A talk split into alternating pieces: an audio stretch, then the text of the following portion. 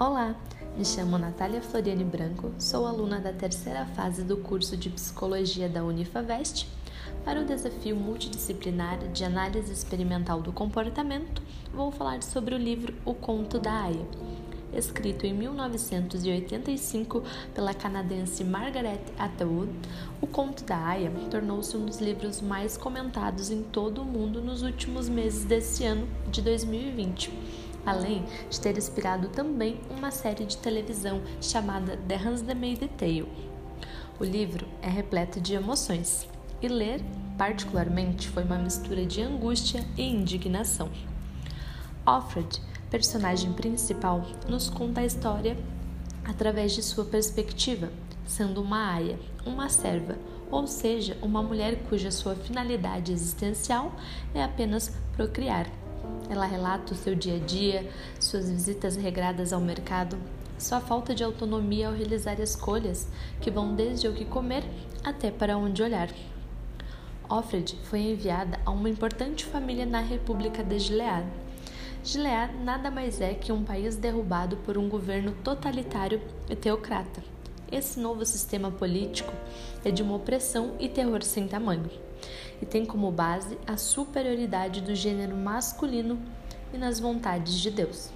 Sendo assim, a vida para as mulheres se resume em exclusivamente o de ser provedora, dona de casa, cozinheira, esposa, mãe ou apenas uma barriga de aluguel. Ou como ela mesma cita no livro, útero com pernas. A divisão dessa nova sociedade é de dar embrulho no estômago, não é mesmo? Assim como as suas ocupações, as mulheres também eram diferenciadas por suas vestes, cada qual tinha uma cor. As aias usavam vestidos vermelhos. As martas e tias, que eram as empregadas e cozinheiras, usavam na cor verde ou marrom, e as esposas usavam vestidos na cor azul. Offred, como a nova aia de uma importante família, tem como função única e exclusivamente conceber o filho do comandante. Com a implementação dessa nova política, uma das medidas tomadas foi recrutar as mulheres ainda férteis e designá-las a famílias específicas, a fim de servirem como receptáculo para os filhos que possivelmente viriam. Uma completa e absurda dominação do gênero feminino em nome de Deus.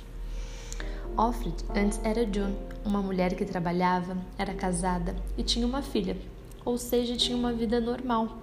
Mas após a revolução, a protagonista perdeu tudo que tinha de mais valioso: seu nome, sua família, seus direitos sociais e políticos, sua liberdade de tomar decisões e fazer escolhas. O Conto da Aya é um livro no mínimo chocante. Apesar de ter sido escrito há muitos anos atrás e ser uma distopia, ele traz elementos que podemos identificar hoje em dia na sociedade atual como por exemplo a luta diária de nós, mulheres, que lutamos por igualdade, para sermos ouvidas, para sermos donas de si e do nosso corpo, sem homens para tomarem nossas decisões. O conto da Aya também é impactante, pois mostra como a opressão de um poder político, podemos dizer assim, pode condicionar esse comportamento submisso de todo um gênero, com a naturalidade que aquele mundo doentio criou mostra os horrores e aceitação como parte da sociedade. Porque o mundo horrendo em que a protagonista vive foi construído para subvertê-la a nada mais do que um útero. A Aya existe para carregar o filho de alguém e é isto. Ela não tem nome, não tem voz, não tem olhar, não tem direito a vontades, a sonhos, a esperanças, a um futuro, a existir. Ela não existe além da sua obrigação, sua devoção e sua submissão. Encerro aqui esse podcast, que foi uma resenha crítica ao livro Conto da Aya. Tchau, beijinhos!